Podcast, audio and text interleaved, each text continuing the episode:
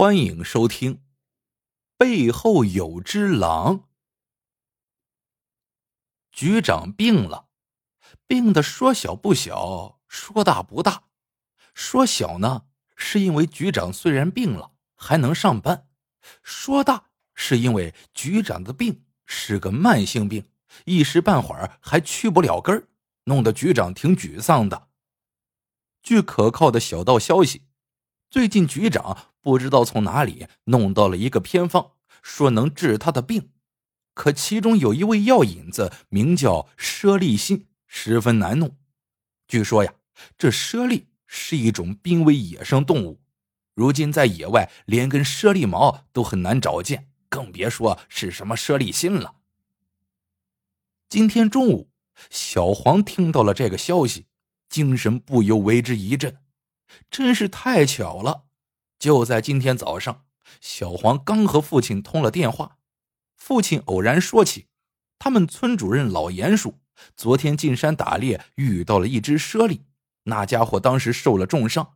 老严叔知道这猞猁呀，现在已经十分罕见了，是国家保护动物，就把他救了下来。可刚弄回家过了一夜，那猞猁竟然在今天早上死掉了。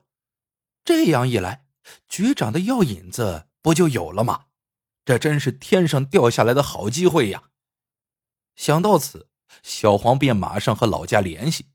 一说那死舍利还在，老严叔还没动呢。于是小黄赶紧找个借口向局里请了假，马不停蹄的往老家赶。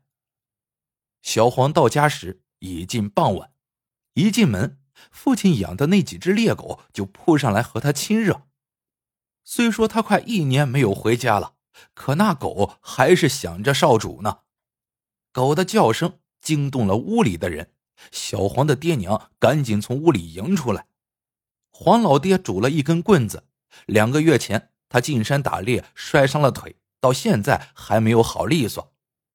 一家人进屋，小黄问了问爹的腿伤，就把话题转到了猞猁心上来了。黄老爹听儿子说完。不觉得忧虑起来。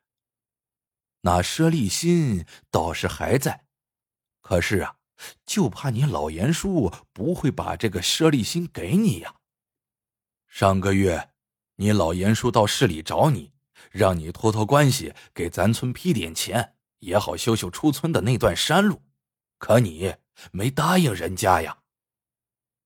小黄一听这话，也皱了皱眉头，他略一沉吟。从怀里掏出一沓厚厚的票子，咬咬牙说：“爹，实在不行，咱就花钱买呀，花大价钱，还怕那老严叔不出手吗？”黄老爹摇摇头：“你老严叔的脾气，谁不知道？他不想办的事，就是九头牛也搬不回来，甭说是用钱买，就是啊，把刀架在他脖子上也是白搭。”小黄一听这话，傻了，一屁股坐在了炕头上。父子相对无言，只是默默抽着烟。一会儿，黄老爹问：“孩子，你和我说实话，要用这舍利心治病的同时，你到底和他是啥关系？”小黄的脸腾的一下就红了，小声说道：“是局长。”黄老爹点点头，叹了口气。他吩咐老伴儿赶紧去炒几个菜，他要亲自过去把老严叔请来。小黄他娘忙活去了，黄老爹就去请老严叔。小黄站在门口，看着爹拄着棍子一跛一拐的往外走，忽然感到鼻子有点酸酸的。小黄等在家里如坐针毡，大约过了一个小时。外面传来了老严叔的大嗓门，小黄心中一喜，知道这事儿成了，他连忙迎了出去。老严叔拿给小黄的娘一块猞猁肉，让去炖上，又递给小黄一个油纸包，说道：“你要的猞猁心我已经给弄好了，不过咱先说好，那只猞猁是死了我才杀的。”可不行！你这大干部回到市里告我滥杀野生动物啊！说着，老严叔就大笑起来。佘立新到手，小黄恨不能插上一双翅膀，马上回城。来的时候，他已经和乡里的同学联系好，那人会连夜开车送他回去。于是，小黄敬了老严叔一杯酒，别了爹娘，匆匆离了家门。小黄刚刚走到村口，他娘就从后面喊着追了上来。他娘拿出了一件棉袄，是小黄他爹的，说外面天冷，山风紧，非要小黄穿上不可。小黄不穿，娘差点和他急了眼。没办法，小黄穿上了棉袄，急急火火的向村外走去。村外的叠断山路狭窄崎岖，同学的车子开不到这儿来。小黄要再走十几里才能坐上车。小黄一路心情畅快，一口气走了五六里。突然，他听到身后传来一阵奇怪的脚步声。小黄心中诧异，便下意识的回头一看。这一看不要紧，顿时吓得魂飞天外。原来，小黄身后已不知不觉跟上了一只狼。小黄猛地看到这只狼，脊背上倏地掠过了一道凉气，头发都要竖起来了。看样子，这狼早已不知道跟了他多长时间。狼生性狡猾，怕是这一路上一直在寻找机会对自己下手。夜已很深了，山路上别无他人。小黄哆哆嗦嗦的掏出手机拨号，可这山旮旯里哪有信号呀？即使是有信号，给谁打电话，谁能赶来救他呀？他想再返回，可那狼在身后已切断了他的退路。他想往前跑，却又怕狼会更加迅猛的扑上来。小黄站住不动了，他偷偷的观看着，月光下，只见那狼哈着身子，正往这边望着，不动声色的和小黄对峙。小黄壮了壮胆。又硬着头皮往前挪了几步，狼见他走，也悄悄往前跟了几步。小黄停下，狼也停下了，如影随形。无疑，那狼是把小黄给盯死了。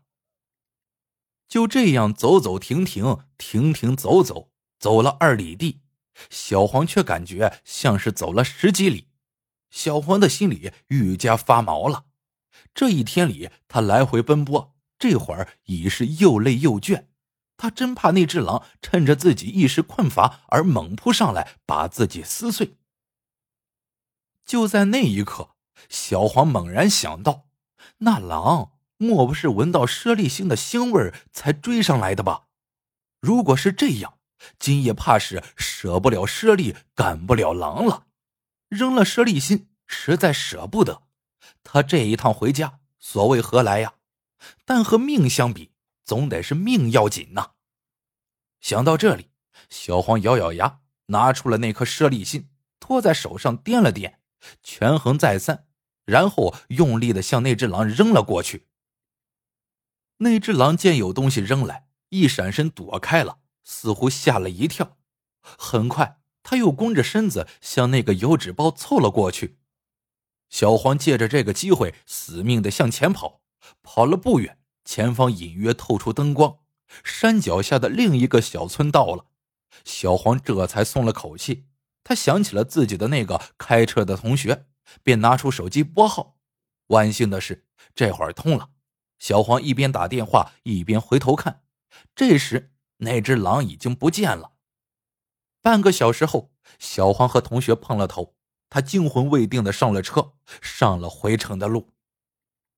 半路上，爹打电话来问小黄坐上车了没有。小黄心里不耐烦，说早坐上车了，就草草的挂了电话。隔一会儿，爹又打过来了，还要说什么。小黄更加不耐烦，索性啊把手机关了。到了家里之后，小黄一头扑在床上，这一夜冷汗淋漓，噩梦连连。他一直昏昏沉沉的睡到了第二天的中午。迷迷糊糊中，小黄被一阵急促的电话铃声惊醒了，起来一接，却又是爹打来的。他爹问道：“在家吧？怎么才接电话呀？”小黄说：“在家了。昨晚回来，我遇到狼了，当时怕你担心，没敢和你说。他爹焦急的问：“你没事吧？”小黄说：“我倒没事，就是可惜了那个舍利心，我把它扔给狼了。”电话里，他爹沉吟了一下，说道：“我明白了，孩子，告诉你，你遇到的那个不是狼，是咱们家的大黄呀，很可能是大黄跟着你送了一路。”这么一说，小黄糊涂了。大黄就是家里的那只老猎狗，因为长得高大威猛，又是浑身黄毛，一直被称为大黄。小黄有些不明白，怎么会是大黄呢？他怎么会神神道道、不远不近的跟着我呢？父亲说：“哎，你临出村的时候，你娘撵上你，让你穿上我那件旧棉袄，是他呀。”没敢和你说实话。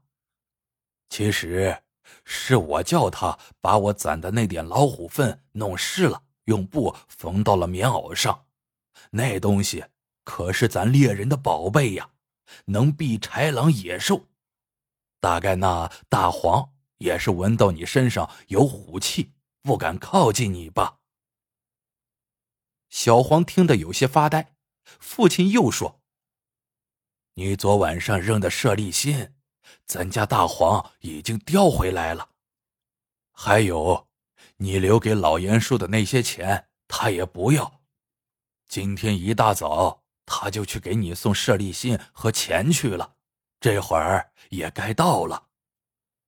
父亲又语重心长的说：“孩子，不管你走到哪里，混到咋样。”千万别忘了自己的穷苦乡亲和家乡啊！要不身后跟了你一路的，怕真就是只狼了。通完话，小黄坐在床边发呆。一会儿，外面忽然响起了敲门声，小黄赶紧跑去开门，一看正是老严叔。小黄给老严叔拿酒泡茶，又很快的穿好衣服，说道。大叔，你先在家里等等，我把这舍利信给局长送去，回来我再好好和你喝两杯。还没等老严叔回过神来，小黄已经砰的带上门出去了。没费多大功夫，小黄就已经回来了，满面喜气，手里还拿了一张纸，叫道：“批了，批了！大叔，局长把咱村修路的钱给批了。”一瞬间，老严叔明白了。刚才小黄给局长送去了舍利心，没有拿他换来职位和升迁，却用他换来拨款的批条。老严叔的眼角一下子潮湿了，他嗫嚅着：“孩子，上回大叔就不该来难为你，还是你的前程要紧呐。”小黄把那张纸用力的塞到了老严叔手上，说道：“大叔，你别说了，我这也是为了自己好，我不想以后走夜路时遇上一只狼。”好了，这个故事到这里就结束了。喜欢的朋友们记得点赞、评论、收藏，感谢您的收听，我们。下个故事见。